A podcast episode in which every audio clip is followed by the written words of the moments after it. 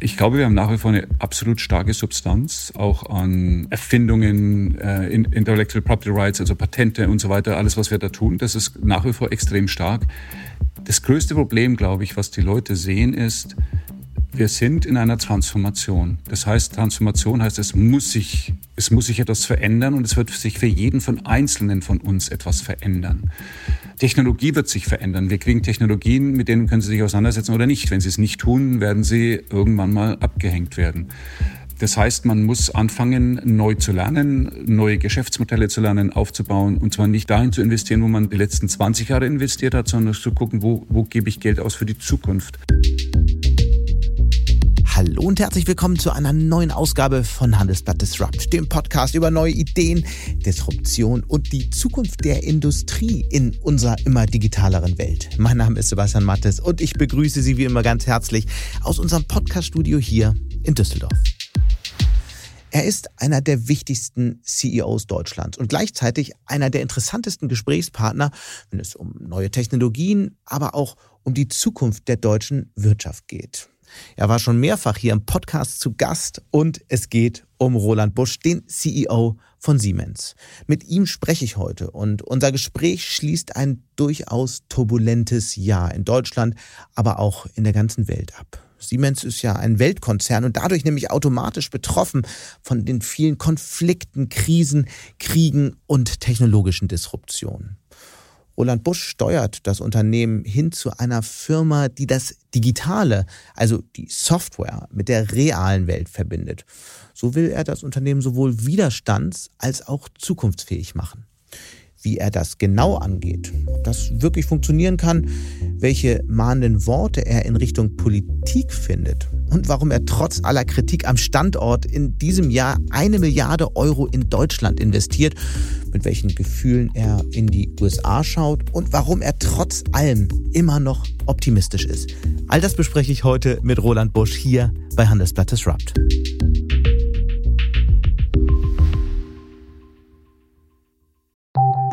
Nach einer kurzen Unterbrechung geht es gleich weiter. Bleiben Sie dran.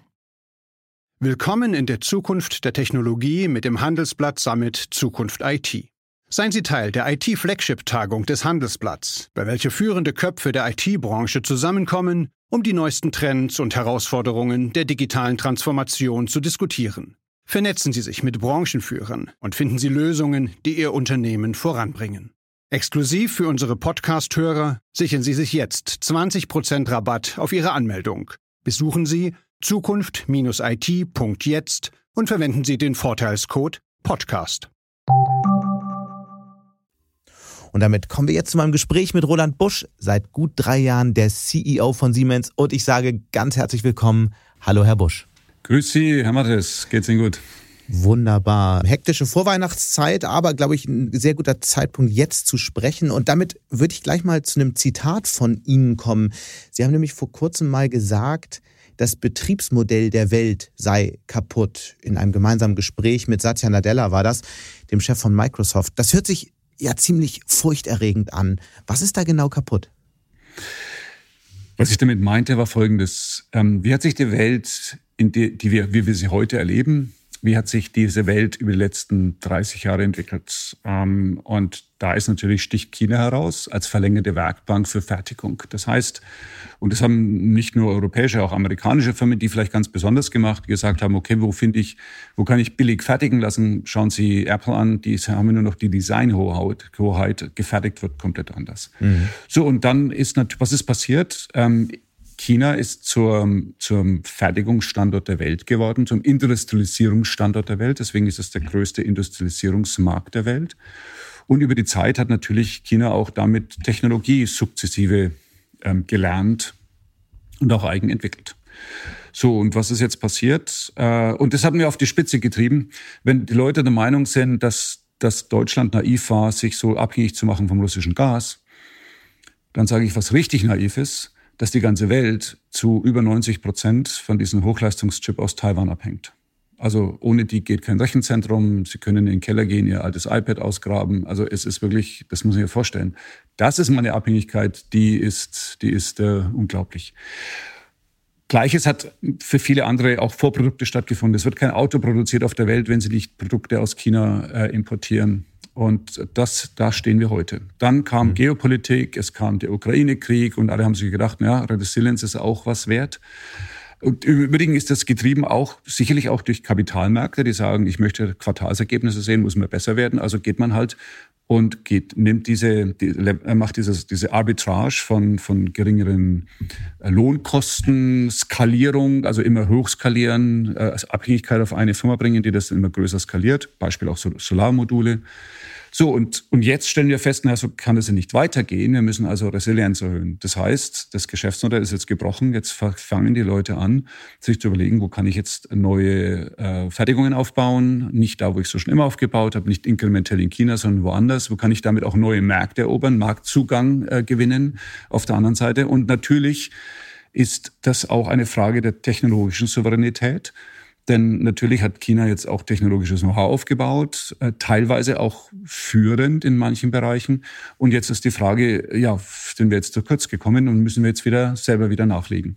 So, und das passiert momentan. Und damit sind wir schon im Zentrum der politischen Debatte. Es gibt ja gerade die großen Diskussionen darüber, wie diese Bundesregierung eigentlich überhaupt einen Haushalt aufstellen kann. Und da sind wir eigentlich ja genau bei dem Thema, das Sie ansprechen, nämlich auf einmal stehen die milliardenschweren Subventionen für Chipwerke in Deutschland zur Disposition. Ob es dann kommt oder nicht, ist im Moment völlig unklar. Trotzdem die Frage, mit welchen Gefühlen blicken Sie auf diese Diskussion? Also zunächst mal ist meines Erachtens es sehr, sehr wichtig, wenn wir über, über den Haushalt und ein Budget reden, in die Zukunft zu investieren. Und das heißt, sind für mich im Wesentlichen drei Elemente. Das eine ist die Infrastruktur. Äh, wir können nicht weiter auf, auf, auf Substanz leben, weder in, in der Mobilität noch im mhm. Energie, Energienetze, Verteilnetze, auch in der Kommunikation.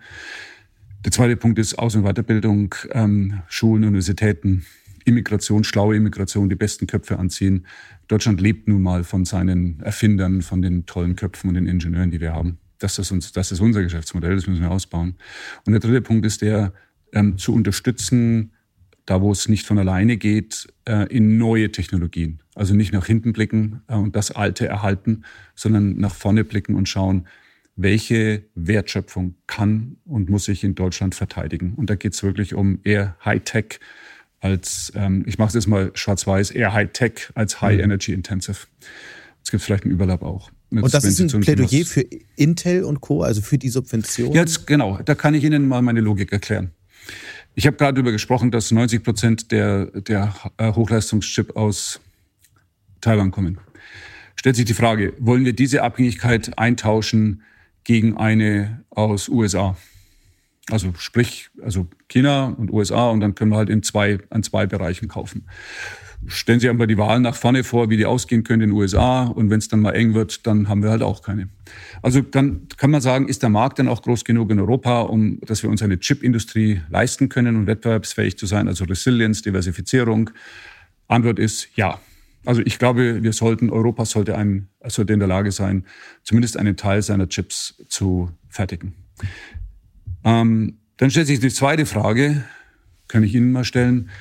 Wenn Sie jetzt mal Europa vor sich hätten auf der Landkarte, stecken Sie mal die Nadel da rein, wo Sie glauben, dass man das ansiedeln könnte. Ja, in der Mitte von würde Europa. Ihnen, würde Ihnen wahrscheinlich der Dresdner Umfeld einfallen, weil Sie müssen ja irgendwo aufaddieren, wo Sie Kompetenzen haben. Es geht ja auch um, das ist ja wirklich nicht um die, um die Investition, es geht um die Menschen und das Ökosystem dazu. Also würde, würde einem so dieser Ost, Osten Deutschlands, Dresden und der Like einfallen. Und dann steht die letzte Frage, ähm, wenn das, und dann ist die, der nächste Punkt, ist das eine Technologie, die sich verteidigen lässt? Also ist es technologisch differenziert? Ist es? Das ist wirklich, es ist sehr, sehr, sehr komplex und es geht nicht nur um die Maschine, die Sie reinstellen, wie Sie sie betreiben, das ganze Ökosystem dazu. Also das steht Deutschland ganz gut zu Gesicht, in Hightech zu investieren. Und dann stellt die allerletzte Frage, muss man denn subventionieren? um dieses, dieses, die nächste Welle an wirklich substanzieller Halbleiterfertigung nach Deutschland zu kriegen? Und dann ist die Antwort ja. Ich gebe ein Beispiel, wenn TSMC in USA jetzt ein neues drei oder fünf Nanometer Werk aufbauen würde, die schreiben in fünf Jahren noch keine schwarzen Zahlen. Ähm, würden sie die gleiche Investition in Taiwan machen, würden sie das in zwei, drei tun oder sogar relativ schnell. Das heißt, man muss eine Motivation geben, warum sollte jemand jetzt genau das tun, was ich vorhin beschrieben habe, aus abweichen von dem äh, mein altes Geschäftsmodell, wie es immer lief, weiter betreiben und inkrementell investieren. Da braucht man eine gewisse Motivation, also Sub mhm. Subvention dazu.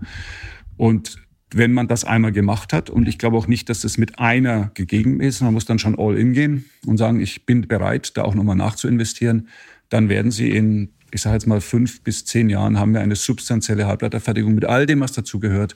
Und das ist die Zukunft. Was pass würde passieren, wenn die jetzt gestrichen werden müsste? Was wäre das Signal? Was, wie würden Sie das bewerten?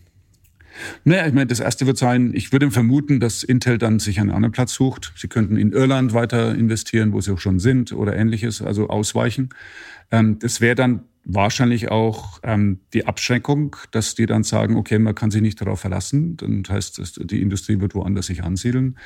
Und, äh, und für mich wäre es eine, eine vertane Option, wirklich Zukunft zu gestalten, industrielle Zukunft zu gestalten. Ich hab jetzt, wir haben jetzt über ähm, Semiconductor gesprochen und Halbleiter. Wahrscheinlich könnten wir das auch für andere Industrien tun, wie Wasserstoff oder ähnliches. Aber das Muster wäre das gleiche. Ich glaube, wenn man jetzt nicht bereit ist und auch wirklich konsequent für diese Investition in die Zukunft ein klares Commitment abzugeben, ähm, dann haben wir ein Problem. Und die drei Felder habe ich aufgezeigt. Lassen Sie uns mal einen Schritt zurückgehen. Wir sind jetzt ähm, am Ende eines wirklich turbulenten Jahres, in der in der Wirtschaft wirklich nicht alles so gelaufen ist wie geplant. Wenn Sie jetzt mal auf Deutschland, auf die deutsche Wirtschaft, auf die deutsche Industrie schauen, was sehen Sie da? Ach, ähm, zunächst mal, zunächst mal, ich glaube, dass wir, dass wir nach wie vor mehr Potenzial haben, als wir glauben. Also wir reden uns irgendwie schlecht. Also alle wird nicht mehr investieren, Industrien wandern ab. Ähm, ja, das ist teilweise der Fall und es gibt auch manche Industrien, die man vielleicht auch nicht mehr halten kann. Aber wir blicken zu wenig nach vorne. Das muss man einfach sehen. Ähm, ich bin der Meinung, dass wir nach wie vor nicht die Geschwindigkeit haben, mit der wir arbeiten müssen. Also mit der Geschwindigkeit, mit der wir jetzt Erneuerbare aufbauen, die Geschwindigkeit, mit der wir Genehmigungen vergeben für Gaskraftwerke, die wir brauchen. Wir brauchen Pika-Kraftwerke, um, um die Dunkelflaute zu überbrücken. Die Geschwindigkeit, mit der wir Entscheidungen treffen ähm, für bauliche Maßnahmen, zum Beispiel an der Schiene. Ähm, aber auch die, die PISA-Studie zeigt, ich glaube, Aus- und Weiterbildung, wir sind, glaube ich, wir haben, wir haben nicht zu dem Wettbewerb aufgeholt, dass wir äh, unsere Aus- und Weiterbildungssysteme weiterentwickeln. Ich glaube, das muss man einfach sagen. Und äh, es, es liegt einfach, das ist, glaube ich, kein Erkenntnisproblem. Ich glaube, die, die Themen sind aufgerufen, an denen wir arbeiten müssen. Für mich geht es um zwei Punkte. Das eine ist einfach viel schnellere äh, Umsetzung mhm. dessen, was man machen möchte. Und das zweite ist Fokus. Ich glaube, das größte Problem ist, dass wir, dass wir versuchen, ich sage mal, die Regierung hat mehr oder Deutschland hat mehr Probleme oder, oder Herausforderungen zu lösen, als wir Geld haben. Demzufolge muss man irgendwann entscheiden, was tue ich und was tue ich nicht. Und das ist ein schwieriger Prozess. Da gibt es immer welche, die, die gewinnen, welche, die verlieren, aber äh, sonst Gleichverteilen funktioniert nicht und Stillstand eben auch nicht. Was sehen Sie denn, wenn Sie nach Berlin schauen? Die Bundesregierung hatte sich ja eigentlich ein ganz neues Deutschland-Tempo äh, vorgenommen. Können Sie das irgendwo erkennen, ja oder nein? In Ansätzen, in Ansätzen. Also wenn man zuhört, ich spreche jetzt mal für unsere Versorger zum Beispiel, die sagen, ja, wir sehen schon, dass jetzt auch, auch die Genehmigung für Windmühlen schneller funktioniert oder ähnliches. Ähm, wenn, ich, wenn Sie mich fragen, sehe ich Fortschritte bei der Digitalisierung der Verwaltungsprozesse oder der Genehmigungsprozesse, dann sage ich, ich sehe sie nicht. Da wurde eher ganz äh, viel Geld das, gestrichen gerade, genau. Da, genau, da ist auch kein, kaum Budget übrig geblieben. Also das ist äh, falsch. Ich glaube, das mhm. ist ein Riesenthema. Aber auch das Was passiert jetzt apropos Budget? Ich meine, jetzt wird noch mehr Budget überall gestrichen. Was wird am Ende die Folge dieser Diskussion sein, die gerade stattfindet? Welche Sorgen machen Sie sich da vielleicht auch? Also, äh, ich meine, ich kann es nicht sagen, weil ich klar, weil, weil der Prozess noch nicht durch ist. Angeblich die acht, die anfänglich 60 Milliarden Lücke ist ja dann auf 17 zusammengeschrumpft. Jetzt gibt's, weiß nicht, wie viel noch fehlen, aber es wird da irgendeine eine Antwort geben. Wo würden Sie zuerst Und sparen? Ich sage Ihnen, ich glaube, ich drehe es rum.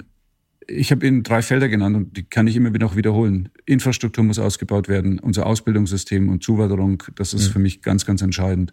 Und der letzte Punkt, selektiv in Industrien investieren, die die Zukunft Deutschlands sind und nicht die Vergangenheit. Also Bürgergeld könnte man ein bisschen was einsparen. Und und, äh, und dann, und, und, das, und das wird sicherlich nicht das komplette Budget auffressen, äh, was man dazu braucht. Und dann muss man eben gucken, wo man eine, Priorität setzt. Ich würde vielleicht eine, eine, eine Lanze muss ich auch noch brechen.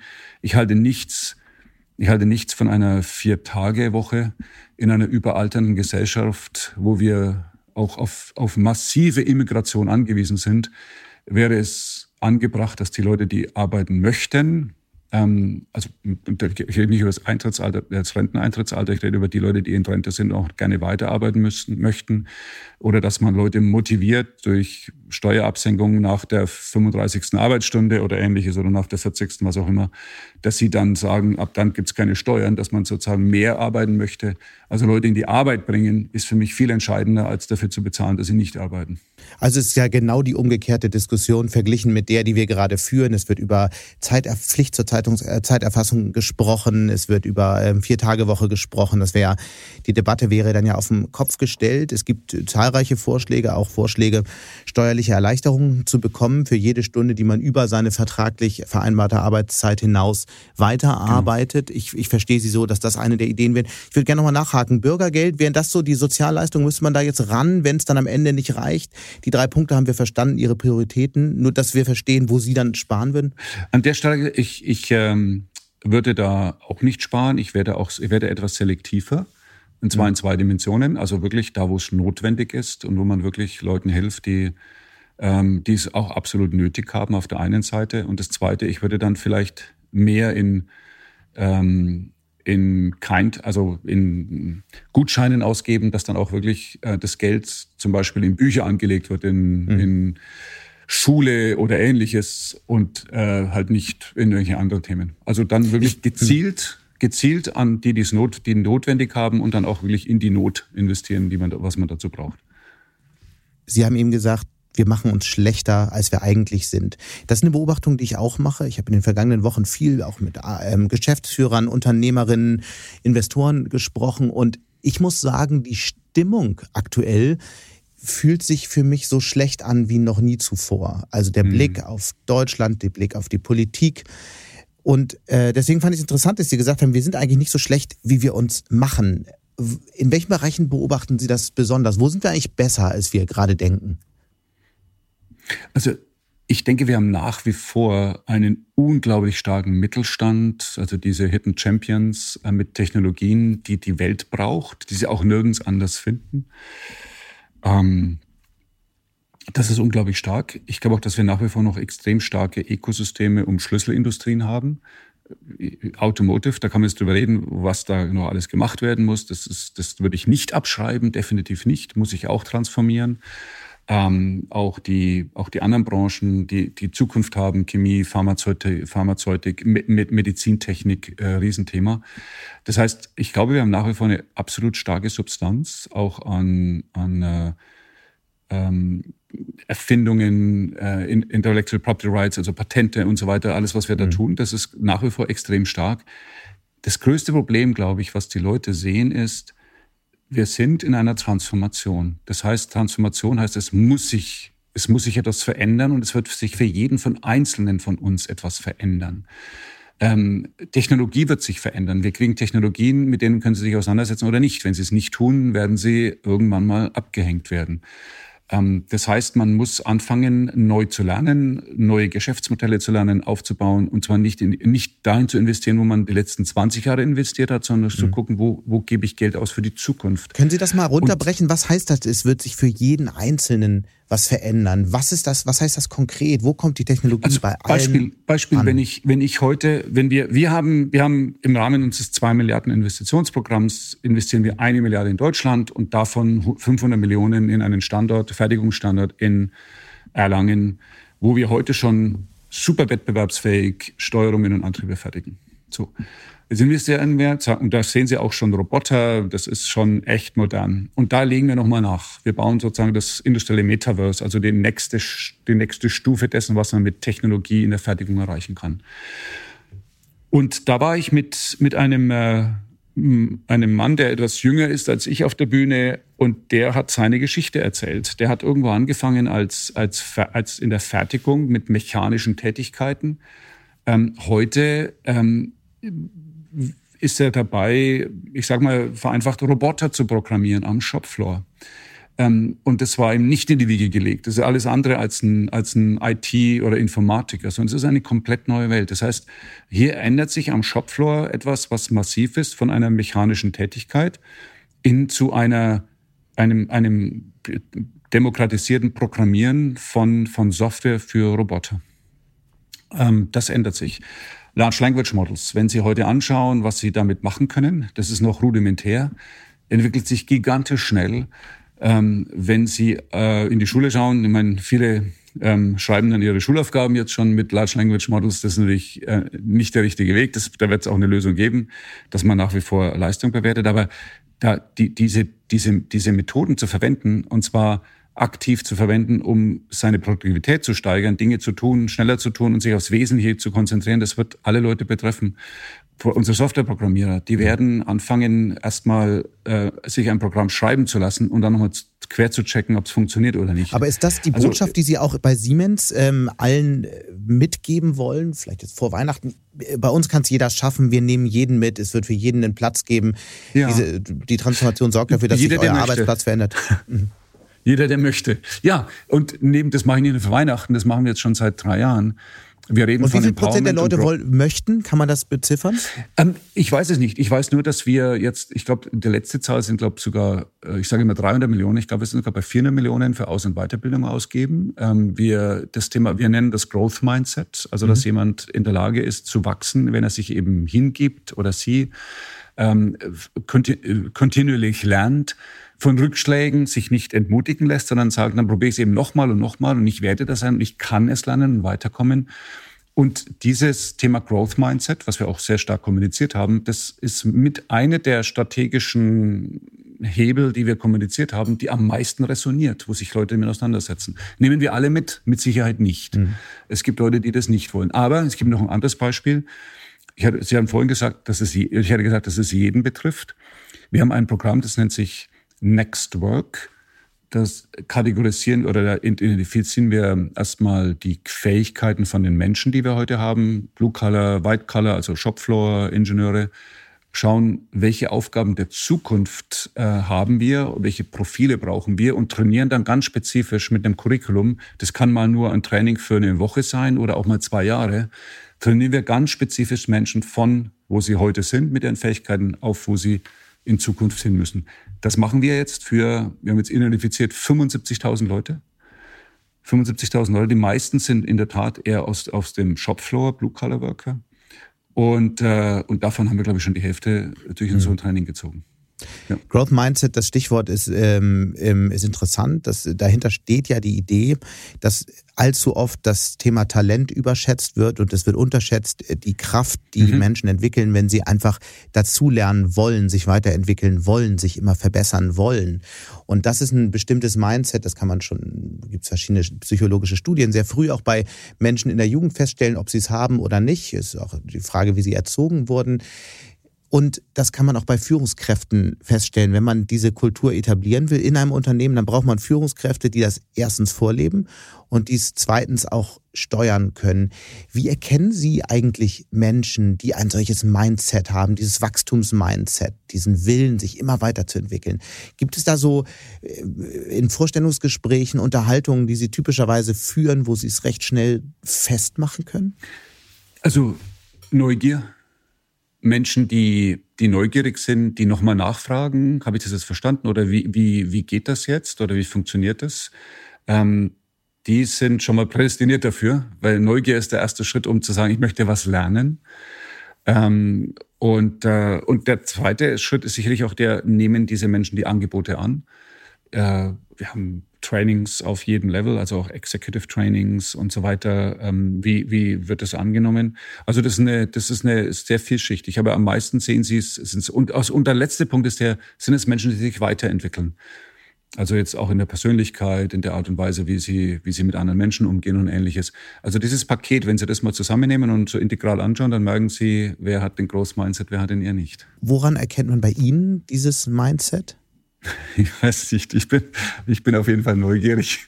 Ich bin neugierig. Äh, ich will, ich will viele Dinge lernen, im Detail wissen. Ich, äh, ich habe alle, ich weiß nicht, einmal im Monat äh, wahrscheinlich so einen Deep Dive, wo ich sage, ich will von unseren Techies einfach mal Techies hören, die mir dann einfach mal richtig ähm, erklären, was heißt jetzt äh, Large Language Models, was passiert jetzt da wirklich genau.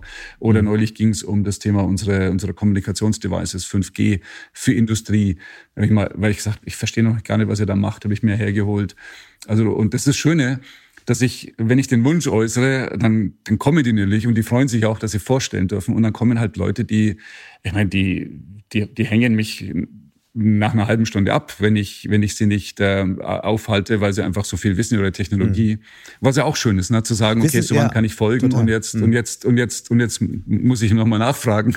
Mhm. Aber, aber das ist ganz toll. Daran merken Sie das so. Ich frage nämlich deswegen, weil natürlich für einen Konzern wie Siemens und für viele andere große Unternehmen ist es natürlich ein krasser Kulturwandel, wenn man äh, davon ausgeht, dass sich die Menschen immer weiterentwickeln. Weil früher war es ja mal so, man hatte dann irgendwann seinen Job und den hat man 25 mhm. äh, Jahre gemacht. Genau. man hat mal äh, ein, zwei Stufen auf der Karriereleiter gemacht. Aber heute ist es ja so, dass sich jeder Job dramatisch weiterentwickeln wird. Das ist in allen Industrien so. Und deswegen ähm, klingt das immer so toll, Growth Mindset, aber in der Realität ist es wahrscheinlich viel, viel schwieriger umzusetzen, als das Schlagwort erstmal ja. so glauben macht.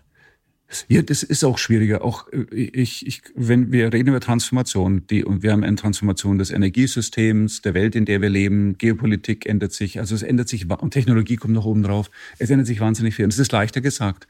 Fragen Sie sich mal, wann haben Sie das letzte Mal irgendeine Verhaltensweise bei sich selbst umgestellt?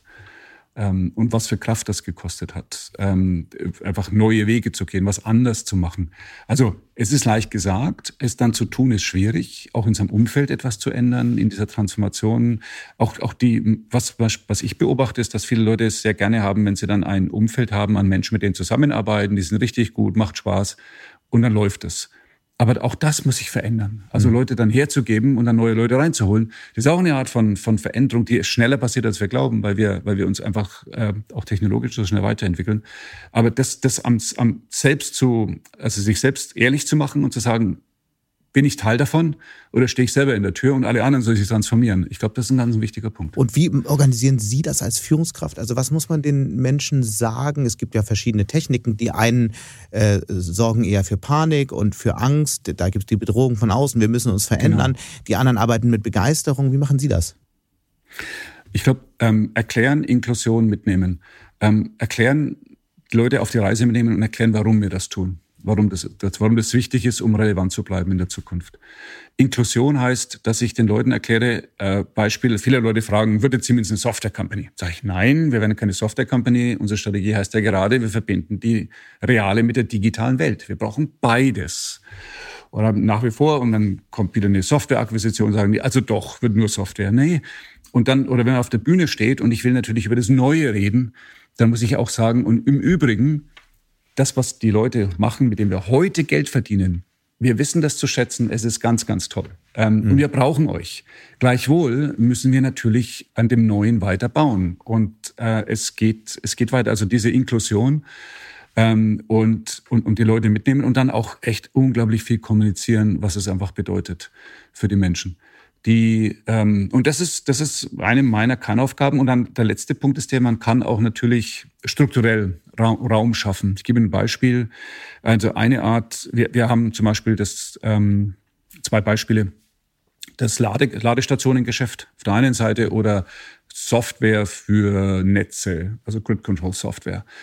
Beides komplett neu und ähm, Ladestationen wachsen mit 30, 40 Prozent. Das ist eine Wachstumsdynamik, die kann ich in meinen normalen Prozessen gar nicht abbilden. Also habe ich diese, diese Seite haben wir sozusagen als eine fast-growing Business separat gestellt. Die läuft nicht durch die Siemens-Prozesse oder mit den Siemens-Prozessen. Die hat sozusagen eine, eine Freiheit, mhm. die man braucht, um mit dieser Geschwindigkeit zu wachsen. Gleiches gilt für unsere Software-Truppe. Die haben die, haben die Freiheit, wirklich ihre, ihre Leute zusammenzusuchen, aus dem Budget, aus dem Budgetrahmen rauszugehen, weil sie, ich muss sie anders behandeln. Und das ist eine kleine Einheit. Das heißt, ich habe strukturell einfach schon auch den, den, den Rahmen gegeben, dass hier was Neues entsteht, auch neue Geschäftsmodelle entstehen. Und ähm, das ist, glaube ich, das letzte Element, was man noch tun kann, indem man diese Räume schafft, wo sich dieses Neue entwickeln kann.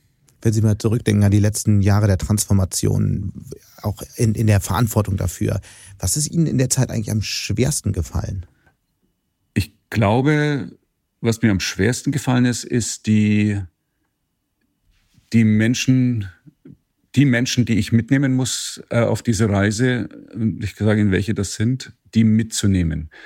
Für Siemens arbeiten 320.000 Menschen. Ich mache Global Podcasts, Webcasts, das heißt, jeder kann sich da einwählen. Das ist schon mal wichtig. Da habe ich die erste Ebene, meine Direct Reports plus, ich sage mal, sind 50, 60 Führungskräfte, die hole ich zu unseren Management-Meetings zusammen. Die kann ich natürlich äh, händisch adressieren. Wir diskutieren sehr viel. Wir haben 20, 25.000 Leute in Führungspositionen. Die sind entscheidend. An die komme, wie komme ich an diese Menschen ran? Wie kann ich denen erklären, was es bedeutet? Ähm, das ist für mich eine der schwierigsten Aufgaben, auch für meine Kommunikationsabteilung. Wie komme ich an diese Menschen ran? Die sitzen überall in der Welt. Es gibt keine Community. Ich kann sie nicht alle einzeln erwischen, aber auch nicht mit der großen Keule. Ähm, das ist eine der größten, der größten Probleme oder der größten Herausforderungen. Und die zweite Herausforderung ist die, die inhaltliche äh, Frage zu stellen, wo transformieren wir die Firma hin? Also auf welche Märkte, welches Portfolio, wo allokieren wir Kapital und wo eben nicht. Also das Gleiche, was ich vorhin sagte, dass man eben fokussieren muss, muss ich natürlich auch bei der Firma tun.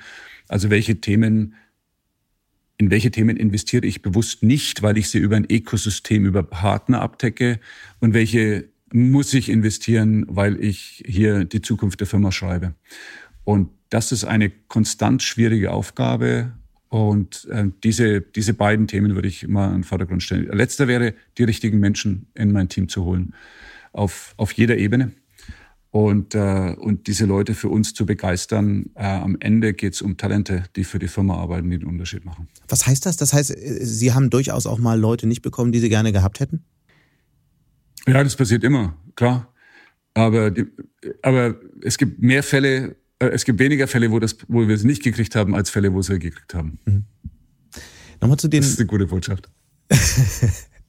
Nochmal zu den vielen Führungskräften und der Strategie, die alle zu erreichen. Mir erzählte neulich einer, der äh, viele CEOs in DAX und Familienunternehmen coacht, dass viele sehr müde sind von diesem ganzen Transformationsprozess, weil sie eben durch diese mittlere Management-Ebene nicht durchdringen. Was ist die Strategie, die dann wirklich zu erreichen? Mit welchen Instrumenten machen Sie das konkret? Also es gibt so eine Art äh, Global Webcast für, für unsere Führungskräfte, wo ich ganz bewusst diese Menschen einlade, um mit denen in Kontakt zu treten, ähm, auch Fragen zu stellen wo ich natürlich hoffe, dass sich immer mehr Leute einwählen. Das ist immer schwierig, weil das ist auch ein sprachliches Thema, das ist ein Zeitakt, Zeitzonenthema, das ist ein sprachliches Thema. Es geht darum, dass ich auch sehr viel auch in die Regionen reise und mich dann vor Ort mit unserem Management zusammensetze, Zeit nehme, Townhall-Meetings mache, kommuniziere, was erkläre. Ich glaube, das ist ein, das ist ein ganz entscheidender Punkt. Der zweite ist unsere Training Courses. Also das, es geht, also wenn ich kann auch nicht zum Bottleneck werden. Wir haben Trainings auf allen Ebenen aufgesetzt, auch ganz bewusst bewusst auf unsere 20.000 Führungskräfte, wo wir bewusst diese Themen trainieren, neue Geschäftsmodelle, wie man in Ökosystemen zusammenarbeitet. Was bedeutet, was bedeutet äh, Sustainability, Nachhaltigkeit, Riesenthema, was wir vorantreiben müssen. Also das ist der, das ist das, das sind, das sind die beiden Elemente, wie man an diese Menschen, an diese Menschen rankommt.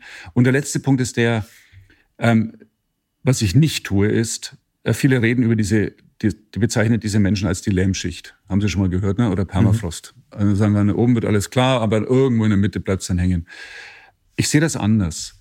Ich sehe das so, dass, dass diese Menschen sitzen genau ähm, zwischen dem Executive Management, die klar sind, wo sie hinwollen, und den vielen, vielen anderen Menschen, die sich dann verändern müssen, wo dann das Budget hier gekürzt wird, hier allokiert werden muss, die müssen umsetzen. Die sitzen wirklich an dieser Umsetzung. Und sie haben Druck von und da oben richtig und von schwierig. Ja. ja, genau. Und da wird es richtig schwierig. Das heißt, das ist nicht die Lärmschicht, sondern das ist eigentlich die, und auch nicht Transformationsschicht, sondern das sind die Leute, die das umsetzen, was wir tun. Und die sitzen an dem, schwierig, an dem schwierigsten Punkt, wo auch diese mhm. Umsetzung mhm. stattfinden muss.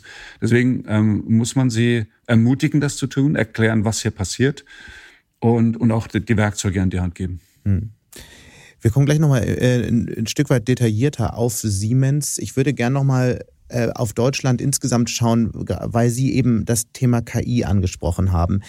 Wir stehen ja nun auch nicht nur in den Unternehmen, sondern als ganze Nation vor einer großen Transformation. Das, da geht es einerseits um die Dekarbonisierung, ist viel darüber gesprochen worden, auf der anderen Seite aber auch vor dieser Revolution, die durch künstliche Intelligenz ausgelöst wird. Und Sie hatten vorher gesagt, der Mittelstand ist eines der Assets Deutschlands, da können wir ganz stolz drauf sein.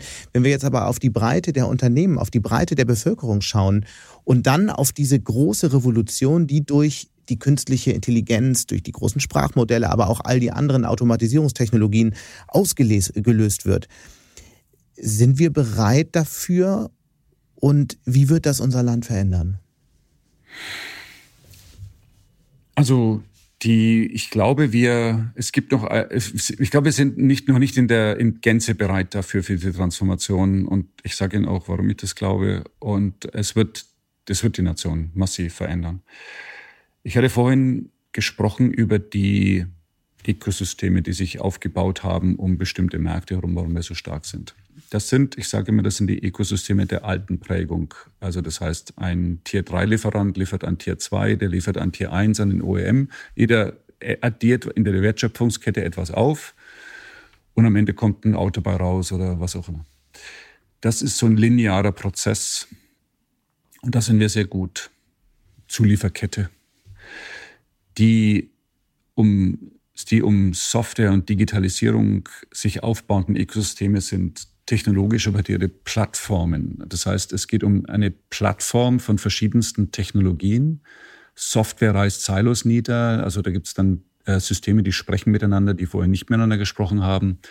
Und äh, typischerweise sehen Sie so eine Plattform-Game, das sehen Sie bei den, bei den Hyperscalern, also bei den mhm. Googles, AWS oder Microsoft, wo Sie einfach, und zwar es geht ja nicht nur um die Rechenzentren, es geht ja vor allem um die Services, die angeboten sind. Und, und diese Services ranken sich so viele Entwicklungscompanies, die dann so ein Paket aufbauen, mit dem sie einfach diese Cloud-Services nutzen können. Das ist ein typisches Ökosystem. Ähm, und diese Ökosysteme, die sich um so eine Technologieplattform äh, aufbauen, die brauchen andere Fähigkeiten. Man muss offen sein. Also es geht nicht um geschlossene Schnittstellen und proprietäre äh, Technologie. Man muss offen sein, modular, ähm, offen auch im Sinne von Geschäftsmodellen, mit anderen zusammenarbeiten. Man kann nicht alles selbst tun. Flexibel im Sinne der, der Anpassungsfähigkeit. Ähm, ich glaube, dass wir das erst lernen. Ein Beispiel ist dieses äh, Catena X, wo sich die Automobilindustrie und Zulieferer zusammengetan haben, um eine Technologieplattform herum wirklich gemeinsam an, der, an dieser Wertschöpfungskette zu arbeiten. Ein sehr guter Ansatz, der, der, der hoffentlich auch zum Tragen kommt. Davon braucht's mehr. Und davon braucht's auch Teilnehmer aus dem Mittelstand. Auch der Mittelstand muss diese Plattformökonomie mitmachen, verstehen. Wir sehen erste gute Ansätze. Wir haben auf der, auf der Maschinentool-Messe, auf der EMO, mit dem DMG Mori zusammen jetzt so eine Plattform aufgebaut, wie man mit einer Automatisierungssoftware und, und Maschinentool-Plattform ähm, im Wesentlichen eine Maschine digital auf das Produkt trainieren kann, was in Maschinen soll. Also das ist das Produkt digital, die Maschine digital, die Steuerung digital. Man programmiert sie in der digitalen Welt und lässt es dann los, sozusagen, so dass sie gar nicht mehr die, gar keine Fähigkeiten mehr brauchen, so eine Maschine einzustellen. Es geht schneller mit weniger Kompetenz. Sie können Software nutzen. Das ist ein Beispiel für so eine digitale Plattform. Da braucht es alles, alle Zuspieler, die da zusammenkommen, auch die Produktlieferanten, die, die das Produkt fertigen wollen. Der Umbau in diese neue Art von Technologie zu nutzen als Plattform. Je mehr Teilnehmer zusammenkommen, desto werthaltiger wird diese Plattform. Aber es verlangt andere, andere Denkweisen, mhm. Offenheit, Geschäftsmodelle. Das sind wir noch nicht. Ich glaube, das zu verstehen, das versteht die IT-Welt besser. Die sind so aufgewachsen, die können das. Die OT-Welt, also die, die, die Hardware-Welt, aus der wir eigentlich kommen, die versteht das eben noch nicht. Da gibt's auch übrigens bei Siemens Trainings für unsere Leute ähm, dafür, was es bedeutet, in diese neue Art von Ökosystem-Plattformen ähm, zu investieren oder welche Geschäftsmodelle entstehen. Wir haben selbst eine Plattform aufgebaut, die das unterstützen soll. Der heißt Siemens Accelerator. Das ist ein Technology Stack, das ist ein Ökosystem, das ist ein Marktplatz, wo man auch kaufen kann. Und wir versuchen dort auch mehr und mehr Leute dafür zu begeistern, damit zu machen. Aber die Grundidee ist, dass jeder seine Technologie um eine Plattform, um eine um gemeinsame Schnittstellen sozusagen einbringt und Mehrwert schafft. Mhm. Auf welche KI-Innovation freuen Sie sich eigentlich am meisten? Viele antworten jetzt, ja, der digitale Assistent, der mir hilft, meine E-Mails zu beantworten, Termine auszumachen. Ist es das bei Ihnen auch oder was anderes? Sie beschäftigen sich ja sehr intensiv mit der Technologie. Ja, also Jetzt antworte ich erstmal ähm, vom Geschäft her und dann vom Privat, von, von mich als von mir als Person. Ja. Also vom, Geschäft, vom Geschäft her, ich meine, ganz klar, ähm, ein, der ganz große Hebel ist sicherlich die Produktivität bei Softwareentwicklung ähm, oder bei, bei, egal bei Legal oder wenn Sie hergehen und stellen sich vor, wenn wir eine Ausschreibung für einen Zugauftrag kriegen, da kommen, da kommen stapelweise Ordner und die muss dann irgendjemand lesen und muss dann daraus einen Zug entwickeln, der dann auf diese Anforderungen passt wenn ich diese Ordner einlesen würde digital und würde mit Large Language Models, würde alle bisher designten Züge gegen diese Anforderungen laufen lassen und ich kriege meinen ersten Entwurf von dem Design. Ich spare mir Zeit und unglaublich viel Geld und wahrscheinlich auch noch äh, Qualitätskosten. Und die kommen ernsthaft als also, Ordner, so als Aktenordner? Wie muss man sich das vorstellen? Ja, die kriegen sie auch digital, ja aber die kommen okay. doch, ja, ja, ja, ja, kriegen sie auch digital. Aber die, die, die Kunst ist ja zu sagen, ich, ich lese all diese Spezifikationen ja, klar, ein und, und, und, und, und dann kommt, dann spuckt mir das System ja. erstmal so einen ersten Entwurf raus von einem Zug, der Aha. möglich, der schon mal gebaut wurde und möglichst nah dran ist. ist wie genial ist das? Und Sie also, privat? Solche Sachen. Ja. Und jetzt noch ein Punkt. Und, und äh, der, der andere Aspekt, der, der wirklich dann auch entscheidend ist, wir können mit Large Language Models nicht nur Produktivität von Entwicklern steigen, steigern, von unseren Kunden, sondern wir können auch wirklich neue Produkte anbieten mit äh, Funktionalitäten, die sie so nicht schaffen, weil sie einfach einen viel größeren Zugang über diese Foundation Models auf dann spezifische Daten haben und damit äh, neue Produkte generieren können. Also Riesenchance.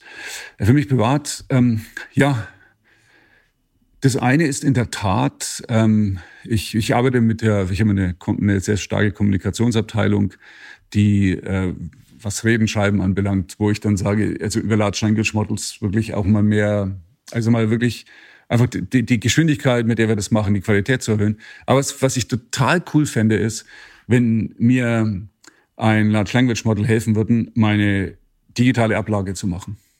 Ich weiß nicht, wie es Ihnen geht, aber ich ziehe halt teilweise Mails, teilweise Anlagen noch irgendwo händisch irgendwo hin und lege sie ab das kann, das kann, das muss automatisch gehen, oder? Mhm. Also kostet mir einige Stunden in der Woche. Das muss automatisch gehen. Absolut, kann ich nur unterstreichen. Wenn wir nochmal auf die Industrie schauen, ist KI dann sowas wie die Schicksalsfrage der deutschen Industrie? Weil all die Themen, die Sie adressieren, Produktivität, Innovation, Geschwindigkeit, das ist ja das, was äh, die Industrie braucht, um in den nächsten Jahren bestehen zu können. Ich beantworte die Frage wie folgt. Die, die, die große und das ist auch die Strategie von Siemens in einem Satz zusammengefasst, wir verbinden die reale mit der digitalen Welt. Dieses Verbinden der realen mit der digitalen Welt ist ultimativ der große Hebel, um Ressourcen einzusparen, schneller zu werden, Zykluszeiten zu verkürzen. Es ist unglaublich, was man damit machen kann. Dahinter steht der Wert der Daten. Ähm, das sind geometrische Daten, operative Daten. Also jede Art von Datum landet in der digitalen Welt. Und mit diesen Daten mehr anfangen zu können. Das ist eine unglaubliche Menge. Also so ein Amberg, so ein Werk in Amberg, das produziert 500.000 Netflix-Videos im Monat. Hm. Kann keiner mehr handhaben. Da müssen Sie äh, vorher rausselektieren, was sind relevanten, was sind sie nicht. Dazu brauchen Sie Intelligenz, um dann mit diesen Daten vernünftige ja. Dinge zu tun. Und das umfasst im Wesentlichen KI, künstliche Intelligenz, also praktisch der Umgang mit einer Riesenmenge von Daten, um dort ähm, äh, werthaltige äh, Informationen rauszuholen und auch Entscheidungen zu treffen. Ja, das wird eine große Rolle spielen. Ich glaube, die Firmen, die das machen werden, werden sich schneller besser entwickeln als die, die es nicht tun werden. Und damit ist es eine Schicksalsfrage. Nach einer kurzen Unterbrechung geht es gleich weiter. Bleiben Sie dran. ChatGPT und andere Technologien verändern unsere Arbeitswelt rasant. Bei der Veranstaltung Work in Progress diskutieren wir in der Handelsblatt Media Group die Zukunft des Arbeitsmarktes, HR-Trends, KI, mentale Gesundheit und neue Leadership-Perspektiven. Sei am 13. und 14. Juni in Düsseldorf oder virtuell dabei und melde dich jetzt an unter work-progress.de. Und jetzt lassen Sie uns mal über die Firmen sprechen, die diese Technologie entwickeln. Und da sind wir ja jetzt bei äh, sehr schnell bei den Hyperscalern, die Sie schon angesprochen hatten, beziehungsweise OpenAI, äh, einem Unternehmen, was von Microsoft unterstützt wird. Und wir kommen gleich zu dem äh, Projekt, den Siemens Industrial Copilot, den Sie selbst äh, ja. zusammen mit Microsoft entwickeln. Aber lassen Sie uns vorher mal auf der Metaebene einsteigen. Wenn es doch so ist, dass die Technologie die Schicksalsfrage der deutschen Industrie ist, begeben wir uns nicht in eine schicksalshafte neue Abhängigkeit dadurch, dass äh, wir im Grunde unser komplettes Innovationssystem auf der Software laufen lassen, die anderswo entwickelt wird? Ist das nicht total besorgniserregend? Also nicht notwendigerweise. Was Sie brauchen, ist Folgendes. Ähm, das eine ist, was Sie heute, wenn wir über Large Language Models reden, dann reden wir über diese großen ChatGPT-Modelle 2, 3, 3, 5 oder 4. Gibt es ja andere auch. Lama, also Open von Meta und ähnliche. Äh, Google kam gestern mit einem Announcement raus. Das sind, das sind, das, die, die nennen sich solche Foundation Models. Also das sind Modelle, die sehr, sehr, die auf generativ trainiert sind, also jede Art von, von sprachbezogener künstlicher Intelligenz greift auf die Welt der Daten zu, die überall verfügbar sind und diese Modelle werden trainiert. So ein Modell zu trainieren, also wenn Sie von GPT 2 auf 3 gehen oder 3 auf 4, kostet irgendwas zwischen 100 und 300 Millionen. Nur ein, so ein Modell zu trainieren. Das kann nicht jeder. Das, ist die erste Frage. Da gibt es auch einen Shakeout vermutlich, weil ein kleines Startup kann mal nicht eben so einen Foundation Model trainieren. Davon werden wir uns abhängig machen. Vielleicht gibt es ja auch ein Startup hier, in das investiert wurde. Vielleicht gibt es das eine oder andere, was äh, dazukommt aus Europa. Aber davon gibt es auch in den USA schon eine ganze Menge. Also das ist ja, das, da machen sie sich, da, da haben sie eine Wahl. Ich glaube, es wird einige Foundation Models geben, die großen Hyperscaler trainieren und so weiter. Ähm, diese Abhängigkeit, mit der müssen wir uns auseinandersetzen. Vermutlich brauchen Sie auch eins aus China. Der eigentliche Schritt, wenn ich jetzt über die deutsche Industrie rede, wie, wie schaffe ich jetzt Wert von diesen Large Language Models? Ähm, und zwar Wert, dass ich sage, die geben mir verlässliche Aussagen, auf der Basis, deren ich Entscheidungen treffen kann, auf deren Basis, deren ich ähm, Innovationen auslösen kann oder Systeme optimiere. Da braucht es noch etwas dazu. Da braucht es noch spezifische Daten, die Sie nicht im Netz finden, auf diese, auf diese Modelle nicht trainiert sind, die werthaltig sind. Das ist proprietäres Know-how. Und was man kann, man kann einen Raum einrichten, wo man diese, diese Foundation Models nimmt und denen diese zusätzlichen Daten gibt und sie darauf trainiert, dann aber spezifische Aufgaben. Da müssen wir ganz vorne dabei sein. Da braucht es eben Domain-Know-how, da braucht es diese spezifischen Daten, auf denen all unsere Zulieferer sitzen, die wir haben, die OEMs, die wir haben. Die sind hier verfügbar äh, mit ganz spezifischen Aufgaben, um neue Produkte zu entwickeln, schneller zu werden und so weiter. So, und darauf Modelle zu trainieren und da weiterzukommen. Das ist deutlich weniger kostenintensiv, weil sie eben nicht auf, nicht auf, die, auf die Welt schauen müssen, um Daten zu trainieren. Sie brauchen weniger Rechenleistung, weniger Investitionen und sie brauchen das, was uns auszeichnet. Domain-Know-how und, und die, das spezifische Wissen von der Hardware und der Software. Die Frage ist halt, wo die Wertschöpfung am Ende ist, wo die meiste Wertschöpfung ja, und, ist. Und, und, äh, und am Ende, ja, wenn Sie, das ist, wenn Sie ein Foundation Model einsetzen, dann werden Sie dafür Geld bezahlen. Also für jeden Sitz, äh, Entwicklersitz, der dieses Model benutzt. Ich weiß nicht, was Sie da zahlen werden. 10 Euro pro Monat, 20, weiß ich nicht. Aber es wird einfach ein Wert sein. Die Wertgenerierung ist viel größer. Wenn Sie damit wirklich ein Auto schneller entwickeln können oder ein besseres Auto entwickeln können oder, oder Ressourcen sparen, haben Sie einen viel höheren Wert. Das heißt, da ist noch in diesem Technologie-Stack sind noch so viele andere Wertschöpfungsstufen, wo Geld verdient werden kann, dass ich nicht glaube, dass das das, dass das, das entscheidende Spiel ist, wer diese Foundation Models liefert. Mhm. Es ist ein wichtiges, Sie brauchen das Richtige und übrigens, wird, Sie werden auch ganz, ganz verschiedene einsetzen, tun wir übrigens auch. Und wir haben es gestartet mit Microsoft. Aber davon wird es mehr geben, da wird es auch einen Wettbewerb geben. Also da, da bin ich jetzt mal halb entspannt, weil ich glaube, da wird es ein Angebot geben, was man auswählen kann. Es ist ein Wertschöpfungsteil, an dem wir vermutlich nicht partizipieren, Siemens nicht, wir machen das nicht. Aber alles, was danach folgt, da sind wir dabei. Dann lassen Sie uns darüber mal sprechen. Sie haben mit Microsoft, wie Sie es gerade auch gesagt haben, den Siemens Industrial Copilot äh, entwickelt und jetzt gerade vorgestellt. Das ist ein Assistent, mit, mit, der mit Hilfe generativer KI zur Steigerung der Produktivität und der Kollaboration von Mensch und Maschine äh, beitragen ja. soll. Was genau sollen die Mitarbeiter damit machen können? Also was wir, was wir tun, es gibt, es gibt zwei, äh, zwei Ebenen, wo wir kollaborieren. Mhm. Ich, die eine ist noch die, die nehme ich jetzt noch vorne weg, dann komme ich auf Ihre, auf Ihre Frage. Wir kombinieren Teams und Teams Center. Teams ist das, worüber wir uns jetzt momentan enthalten, unterhalten im Wesentlichen oder eine ähnliche Plattform. Und Teams Center ist, äh, ist, der, ist, unsere, die, ist die Plattform, die die Daten hält für unsere Digitalisierungsdaten, CAD-Daten oder ähnliche. So, und wenn Sie heute, wenn wir heute in Teams mit uns unterhalten, ist das schön. Wir sprechen einfach, schauen uns an, äh, tauschen ähm, Audio-Files aus. Ähm, wenn Sie Entwickler auf einer Teams-Plattform zusammen entwickeln wollen, dann wollen die ihre 3D-Modelle seamless anschauen, Daten einspielen und so weiter. Wenn jemand was ändert, soll das beim anderen genauso funktionieren. Diese Integration, sodass dieses Teams wirklich auch von Entwicklern Community mit komplexen Funktionen benutzt wird, das ist eine andere Art von Kooperation, die wir auch mit Microsoft machen.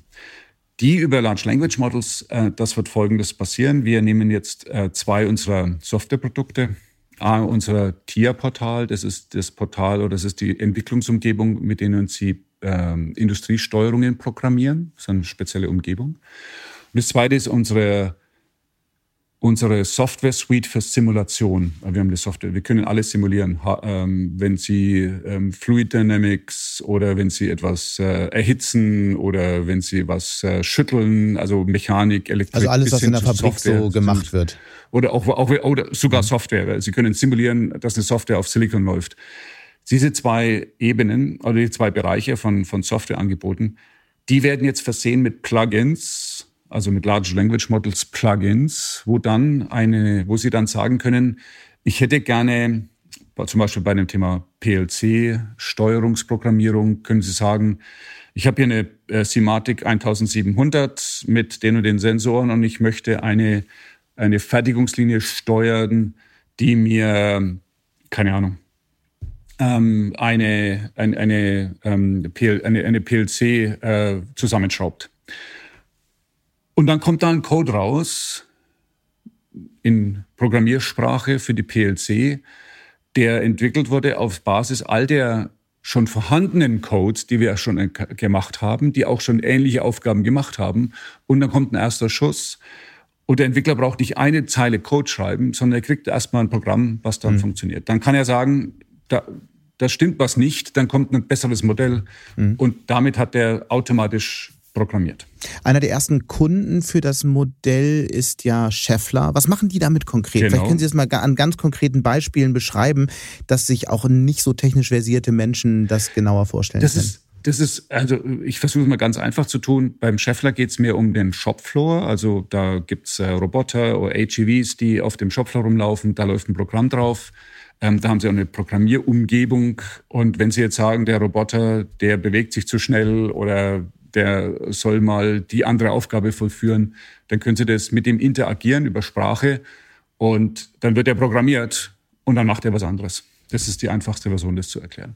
Also wir, wir demokratisieren damit sozusagen die Softwareentwicklung, machen es sehr, sehr einfach für Leute am Shopfloor, die mit Steuerungen am Shopfloor arbeiten, mit Robotern oder mit, mit solche AGVs, also mit so Automated Guided Vehicles. Ja. Mhm. Wir hatten äh, anfangs kurz über die Debatte der Deindustrialisierung gesprochen in Deutschland. Sie haben ja ganz viel Kontakt mit ähm, Menschen aus dem Mittelstand, mit, mit Unternehmen äh, des verarbeitenden Gewerbes. Ist das eigentlich eine Entwicklung, die Sie bestätigen können? Findet die statt, die Deindustrialisierung, oder ist es am Ende nur äh, die ewige Warnung und die Hoffnung, dass dann ähm, Lobbyisten noch ein bisschen was rausschlagen können in Berlin? Ähm also es ist ernst zu nehmen, um das so zu sagen. Also äh, ich fange an mit, mit sehr energieintensiven Branchen, die, ich glaube, da sieht man schon eine Ausweichbewegung. Ähm, ich kann jetzt mir nicht vorstellen, dass zum Beispiel der Martin Brudermüller nochmal 10 Milliarden in den Cracker in Deutschland investiert. Äh, sehr unwahrscheinlich. Äh, da ist einfach die, die sind Energiekosten weggelaufen. Das heißt aber nicht, dass ich glaube, dass, dass sich eine BSF von Deutschland verabschiedet. Aber es wird eine andere Struktur sein, ähm, wo man eher vielleicht eher komplexere Chemie macht, aber keine Basischemie mehr oder ähnliches. Also ich glaube, ist das schlimm eigentlich oder ist das ein normaler naja, Prozess, gibt, den wir akzeptieren müssen? Weil die Energiepreise werden ja hoch bleiben. Ja, also meine Meinung ist, den müssen wir akzeptieren. Also wir können nicht uns erträumen, dass wir ein Niedrigenergieland werden. Das werden wir nicht sein, sondern man muss es akzeptieren. Ich glaube, man muss das eine tun. Man muss überlegen, kann und möchte ich mir einen Teil dieser hochenergieintensiven Wertschöpfung aufrechterhalten. Sicherlich nicht in dem vollen Volumen, um alles abzudecken, sondern um nachfolgende Prozesse sozusagen integral zu betreiben zu können. Also ich sage, ich brauche also einen gewissen Anteil an Basischemie zum Beispiel, um dann auch wirklich die Downstream-Chemie, die ich noch habe, integral betreiben zu können, integriert. Kann ich das verteidigen? Äh, es wäre der Versuch wert. Wenn nicht, muss man überlegen, kann ich dennoch Innovation treiben, auch wenn ich, wenn ich äh, diese Schritte nicht habe. Es gibt andere Bereiche auch, aber ich glaube, da wird es einen, da wird es definitiv eine Veränderung geben. Wir haben wir haben dieses billige Gas aus Russland nicht mehr, wir haben diese billige Energie nicht mehr. Wird sie irgendwann mal billiger werden, wenn alle die Windmühlen, die wir jetzt aufbauen und die Photovoltaikmodule, die investieren, abgeschrieben sind? Mag sein, aber bis dahin ist die Entscheidung schon gefallen. Das heißt, also da wird es einen Trend geben. Hm. Jetzt gehe ich mal zu einem Mittelstand, der vielleicht Energie, nicht so energieintensiv ist, aber das ist, spielt schon eine, also die Kosten im Land spielen eine wesentliche Rolle. Nicht nur das, sondern auch Steuern und alles, was zusammengehört. So ein richtiges Niedrigkostland sind wir nicht. Ähm, da sehe ich schon, dass es Überlegungen gibt, ähm, wo denn die neuen Investitionen hingehen. Ich sehe auch, dass viele zögern, sie nach China zu setzen, aus den Gründen, die wir auch vorher gesagt haben, weil die Abhängigkeit von vielen Mittelständlern ich erinnere mich an meine, Einw also erinnert sich an meine Eingangsworte. China ist der größte industrialisierte Industrialisierungswirtschaft der Welt. Ähm, deswegen investieren auch viele von unseren Mittelständern nach China. Ich sehe schon, dass viele sagen, hm, vielleicht geht die nächste Investition nicht nach China, sondern woanders hin und dann vermutlich auch nicht nach Deutschland. Also diese USA. Diskussionen gibt es. Zum Beispiel in die USA, vielleicht auch nach ASEAN oder nach Indien. Also es gibt schon, gibt schon Ausweichbewegungen in die Richtung, aber USA ist im Gespräch, im Übrigen auch Mexiko, also als niedrig, mhm. äh, Niedrigkoststandort äh, next to United States, äh, findet auch statt. Ähm, aber ich sehe auch, dass das, es wird auch in Deutschland noch investiert, aber es ist ein, es ist, wir, wir dürfen es nicht, wir müssen das, das müssen das sehr, sehr ernst nehmen, sonst ähm, gehen Investitionen weiter zurück. Wir müssen die Wettbewerbsfähigkeit des Standorts Deutschland weiter stärken. Das ist eine Diskussion, vor der sich Siemens auch nicht äh, verstecken kann. Sie haben es ja vorhin gesagt, eine Milliarde Investitionen in Deutschland. Allerdings, wenn viele ihrer Kunden in andere Regionen gehen, dann müssen sie sich auch bewegen. Wie ist denn die Langfristentwicklung? Wird Deutschland an Bedeutung verlieren, was Zukunftsinvestitionen oder Investitionen insgesamt angeht und zum Beispiel die USA relevanter werden? Ist schwer zu sagen. Also die USA macht auf jeden Fall den Schritt in die richtige Richtung. Inflation Reduction Act, der nicht nur CAPEX, äh, also Kapitalausgaben fördert, sondern auch die Betriebsausgaben, zumindest in der Hochlaufphase, sehr, sehr schlau gemacht sehr, sehr unbürokratisch, wird definitiv äh, Investitionen anziehen und damit wegnehmen von anderen Ländern. Indien wird es sich auch anschicken, zu sagen, ähm, wir sind ein schnell wachsender Markt. Also endlich, nach, alle haben darauf gewartet, da passiert wahnsinnig viel. Also das heißt, die Welt überall wird gezogen. Das ist mein Trend Globalization, den wir Globalization genannt haben. Es wird da was passieren. Deutschland muss seinen Platz finden in diesem Umfeld. Wir werden nicht an all, wir werden es nicht schaffen, an all die Industrien wettbewerbsfähig zu investieren in Deutschland, in die wir in der Vergangenheit investiert haben. Es wird, es wird neue, neue Wege nach vorne geben müssen. Was steht uns an? Es ist Hightech. Ich glaube, wir sind, wir zeichnen uns auch durch tiefe, tiefe Technologie, Hightech, ähm, und zwar mit Domain-Know-how und dann eben kombiniert mit Software. Ich glaube, das ist der entscheidende Punkt. Den Schritt, den müssen wir gehen. Wenn wir äh, jetzt viele Dinge richtig tun, in unsere Infrastruktur investieren in Deutschland, in Aus- und Weiterbildung, die richtig guten Menschen haben und anziehen und ausbilden, dann kann uns das gelingen. Das heißt, Deutschland wird nicht unbedingt die nächste Milliarde sicher von Siemens als Investitionen bekommen. Die Hausaufgaben müssen gemacht werden. Sehen Sie, so habe ich es äh, jedenfalls verstanden, sehen Sie, dass die Bundesregierung da in die richtige Richtung geht? Also zunächst mal haben wir schon eine Milliarde investiert, die muss jetzt erstmal produktiv werden. Über die nächste da, Milliarde da fühlen wir, jetzt. Da fühlen wir, fühlen wir uns wohl. Äh, wo die nächste hingeht, wird sich zeigen. Das hängt von den Märkten natürlich ab. Äh, tendenziell sehe ich uns definitiv auch in USA mehr investieren. Ich hab, wir haben ja schon äh, dort auch verkündet, 200 Millionen in eine Fertigung für Züge, 150 Millionen Elektrifizierung. Ähm, äh, ich, wir werden auch äh, sicherlich in Indien was sehen. Aber die, und deswegen, wo die Zukunft geht, ich weiß es nicht. Ich kann mir gut feststellen, dass wir diese Strategie, die wir verfolgt haben, im Sinne von, wo kann ich wachsen, wo kann ich äh, resilienter werden und wie kann ich Innovation treiben, die werden wir weiter verfolgen. Mit welchen Gefühlen und, schauen Sie denn, äh, weil wir gerade über die USA gesprochen haben, schauen Sie denn in die USA, was die Wahlen im nächsten Jahr angeht? Ähm, gemischte Gefühle, ne? Also ich, äh, ich denke, also das kann ich jetzt hier ganz offen sagen, ich glaube, es wäre fatal, wenn ein Herr Trump wiedergewählt werden würde. Mhm. Ähm, ich glaube nicht, ich glaube nicht, dass er die, die ganzen Aktionen, die er losgetreten hat, die die amerikanische Wirtschaft wachsen lässt, wie Inflation Reduction Act oder was zurückdrehen wird. Aber es, ähm, es wird halt wieder ziemlich erratisch werden. Man weiß nicht, woran man ist. America First ist nicht gut. Also diese, dieses, diesen Protektionismus, der hilft nicht. 10 Prozent ähm, Flat Tax auf alles. Genau, und dann, und dann, genau, und dann, und dann auch die, das Rücksteuern. Er ist ja auch kein, kein ausgesprochener Befürworter für die Maßnahmen, die uns in die Nachhaltigkeit bringen, also Energiereduktion. Das mhm. ist alles fatal. Und das würde Siemens natürlich USA. massiv treffen. Naja, wir sind äh, nicht nur, weil ich hatte gesagt, ich glaube nicht, dass er den Inflation Reduction Act zurückdrehen wird. Er wird mhm. äh, viele Themen weitermachen und äh, wir sind sehr, sehr gut positioniert. Also auch als, wir sind ja Zulieferer für die Industrien, die sich dort ansiedeln und da sehen wir einen unglaublichen Zug. Ähm, ich mache mir da weniger um Siemens eine Sorge, sondern mehr darum, wie USA dann eigentlich äh, dann mehr oder minder erratisch in der Weltpolitik agiert. Äh, unter anderem auch das, äh, das Thema Ukraine-Krieg. Äh, ohne die amerikanische Unterstützung ist es auch schwierig, ne? muss man dazu sagen. Äh, das hat er schon angekündigt. Dramatische Wahlergebnisse könnten auch in Deutschland bevorstehen, wenn wir ans nächste Jahr denken. Mhm. In Umfragen ist die AfD in vielen Regionen ähm, in Ostdeutschland schon die mhm. stärkste mhm. Kraft. Müssen sich CEOs da stärker positionieren, wie einige Kritiker sagen?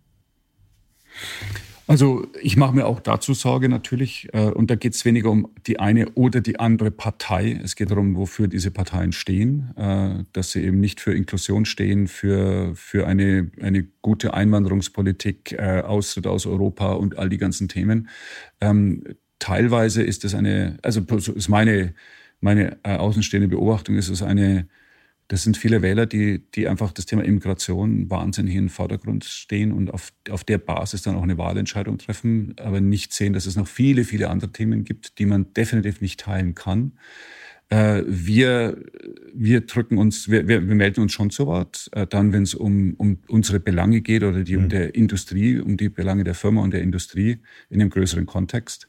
Und dann eben mit, mit Aussagen, wir, wir arbeiten mit allen Parteien, die zugelassen sind. Ich meine, nochmal dazu sagen, das sind alles zugelassene Parteien. Allerdings, ähm, wenn sie vom Wertesystem her äh, ein Wertesystem vertreten, was, was wir nicht sehen. Ich habe es schon aufgezählt, Offenheit, Inklusion, ähm, Europa. Äh, und äh, dann äh, sind wir, sprechen wir auch, äh, sprechen wir auch dazu. Das heißt, Sie adressieren das auch intern mal. Ich meine, ja. Ihre Belegschaft ist sicher auch ein Abbild der Bevölkerung und das heißt, ja, Sie haben einen klar. guten Anteil auch AfD-Wähler im Unternehmen. Wie geht man damit um? Ja, ich meine, ich, ich habe auch, ich habe ja auch 320.000 Menschen und davon sitzen 320.000 minus 85.000 nicht in Deutschland. Und, und all die sind mir wichtig. Und ich will auch ganz, ganz viele von denen auch hier nach Deutschland bringen und, und deutsche Leute ins Ausland bringen, weil wir die dort trainieren auf unterschiedlichen Märkten, auf unterschiedlichen Kulturen, weil wir mhm. Diversität äh, zu wertschätzen wissen in jeder Form ähm, und, und Ausgrenzung nicht tolerieren. Deswegen sprechen wir auch darüber. Wir haben vorhin intensiv über die Transformation bei Siemens gesprochen. Ich würde gerne jetzt zum Schluss nochmal über Ihre persönliche Transformation mehr hören. Inwiefern haben Sie sich eigentlich in Ihrer Zeit als CEO verändert? Inwiefern, weil es heißt ja immer, Macht äh, verändert Menschen. Ja. Wie hat die Macht Roland Busch verändert? Also ich versuche mit beiden Beinen auf dem Boden zu bleiben. Das ist schon mein erster Punkt. Und äh, ich versuche auch ein, ein Umfeld zu generieren, was mir nachher vor wa wa die Wahrheit sagt oder offen mit mir umgeht. Wie ähm, funktioniert das? Und, und mir geht. Ja, es ist ein, ich glaube, das ist ein täglicher Kampf. Sie müssen, Sie müssen, das Wichtigste ist, wenn jemand Ihnen Botschaften gibt, die Sie nicht hören wollen, weil sie negativ sind, weil es Probleme sind, ähm, auf keinen Fall ähm, abstoßend reagieren, sondern aufnehmen, zuhören und auch geduldig zu hören, auch wenn es einem nicht passt. Ähm, ich, äh, ich, ich versuche auch Kontakt zu halten. Ich reise viel, spreche mit vielen Menschen in der mhm. Organisation. Mhm.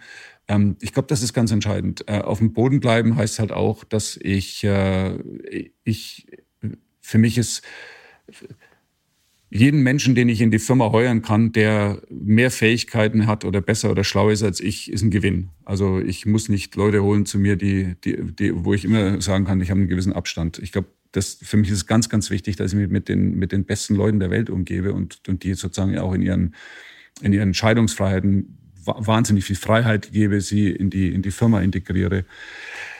Ähm, das, ist, das ist für mich wichtig und, ähm, und sich auch darauf zu konzentrieren. Es geht, ich, ich mache mir immer wieder, vergegen mir, mir, mir immer wieder, es geht nicht um mich als Person, es geht um, um meine Funktion, um den CEO von Siemens. Da steckt natürlich auch eine Person dahinter.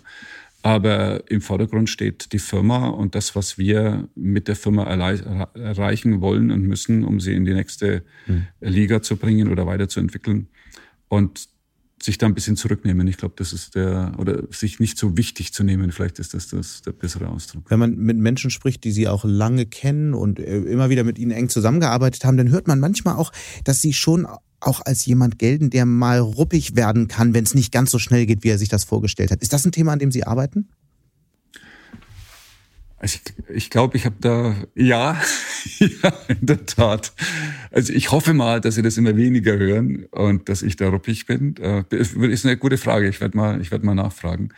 ähm, äh, in der, Im Ernst, ich, ich glaube, dass ich, ich habe ich hab mich da schon verändert. Also wenn es mir nicht schnell genug geht, dann sage ich das auch. Aber ich glaube, also einen ruppigen Umgangston hätte ich jetzt nicht äh, gesagt, dass ich habe. Jetzt bin ich nicht etwas biased, ne? also weil ich mich sehe. Aber, aber ich, ich sage natürlich, wenn mir was nicht passt, das ist auch meine Aufgabe. Mhm. Ich versuche das immer in den Kontext zu stellen, zu erklären, warum es so ist. Und, und auch die, die Möglichkeit zu geben, zu sagen, wie kann man helfen, wie kann man besser werden. Aber ich würde sagen, ja, ich hoffe mal, dass es nicht so ist, dass ich da ruppig werde. Ihr Vertrag läuft ja bis März 2025. Ist Ihre Mission dann schon abgeschlossen? Also wenn Sie mich darauf ansprechen, wo die Transformation steht, mit, da sind wir mittendrin. So gesehen ist sie nicht abgeschlossen. Das heißt, Sie würden gern weitermachen? Also ich habe einen, erstmal entscheidet es der Aufsichtsrat, Punkt eins. Punkt zwei, ich liebe meinen Job. Ich Aber man hat ja selbst auch noch Mitspracherecht, wenn Sie selbst sagen, ja, dann hat, ich bin dann 61 und kann mir auch was anderes vorstellen. Ja. Oder Sie sagen, 60 also, ist das neue 50, ich mache erst recht weiter. Äh, also, sag mal so, ich glaube, auf Holz, mir geht's gut. Ähm, ich äh, empfinde in dem, in dem Job, den ich habe, keinen Stress. Ich habe viel Arbeit. Ähm, es macht mhm. wahnsinnig viel Spaß, macht Spaß, mit dem Team zu arbeiten, es weiterzuentwickeln. Also, das kann ich sagen und dann muss man, muss dann irgendwann der Aufsichtsrat mal entscheiden, was er, was er tun möchte. Sie haben viel Arbeit. Ich frage mich immer, wie Sie es hinkriegen, nebenher noch so viel zu lesen. Was ist denn so ein Buch, was Sie in letzter Zeit gelesen haben? Ich finde es immer interessant, wenn ich Sie treffe. Ähm, haben Sie immer ein neues Buch äh, gerade gelesen, das Sie beschäftigt? Was ist es aktuell? Also ich in der Tat habe ich aktuell, ich, ich, ich bereite mich jetzt auf, ich gehe jetzt auch ein paar Tage in, die Weihnachts, in Weihnachtsurlaub. Ich habe in der Tat kein offenes Buch, was ich lese, äh, alles abgeschlossen. Ähm, muss jetzt in meinem Stapel, den ich gekriegt habe, mal welche rausziehen. Mhm. Ähm, ich wüsste ehrlich gesagt gar nicht, was ich Ihnen sagen sollte, welche, welche, nächste, welche nächsten Bücher mir auf der, äh, auf der Liste stehen. was hat Sie zuletzt beeindruckt? Aber ähm,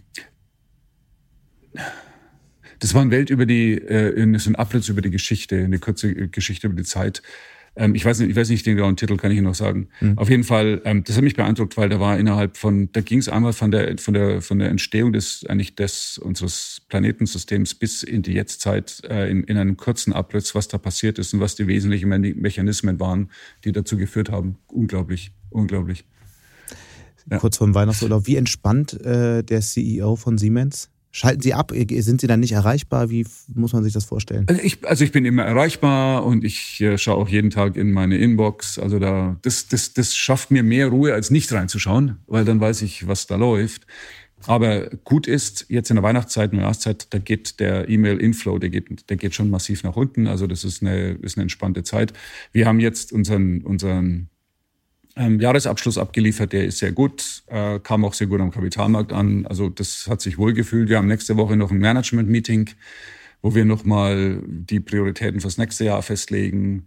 Ich freue mich drauf. Also ich treffe mich sehr, sehr gern mit dem Management-Team, tausche mich mit ihm aus. Mhm. Wir haben auch ein paar wichtige Botschaften noch mitzubringen. Das heißt, ähm, und so gesehen, also die letzten, letzten Wochen jetzt vor Weihnachten sind für mich eigentlich eher Wohlfühl, Wohlfühlzeit. Ähm, klar, es gibt noch einiges zu tun.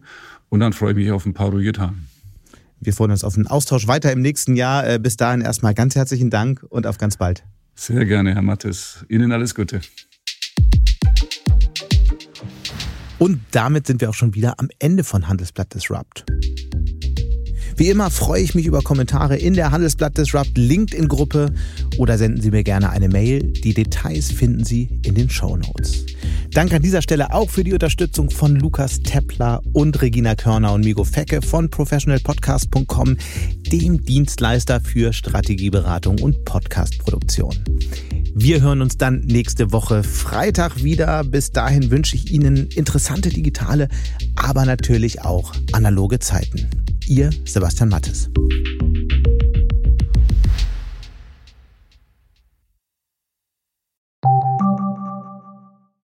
Die deutsche Wirtschaft steht vor neuen Herausforderungen. Und Sie möchten aktiv die Zukunft mitgestalten? Dann sind Sie beim Handelsblatt CFO Summit 2024 genau richtig. Erleben Sie hochkarätige Speaker und CFOs renommierter Unternehmen wie Amazon, Google oder SAP. Seien Sie Teil dieses exklusiven Gipfeltreffens am 11. und 12. Juni in Düsseldorf. Mit dem Code Podcast sparen Sie bei der Anmeldung 15%. Alle weiteren Infos unter handelsblatt-cfo-summit.de.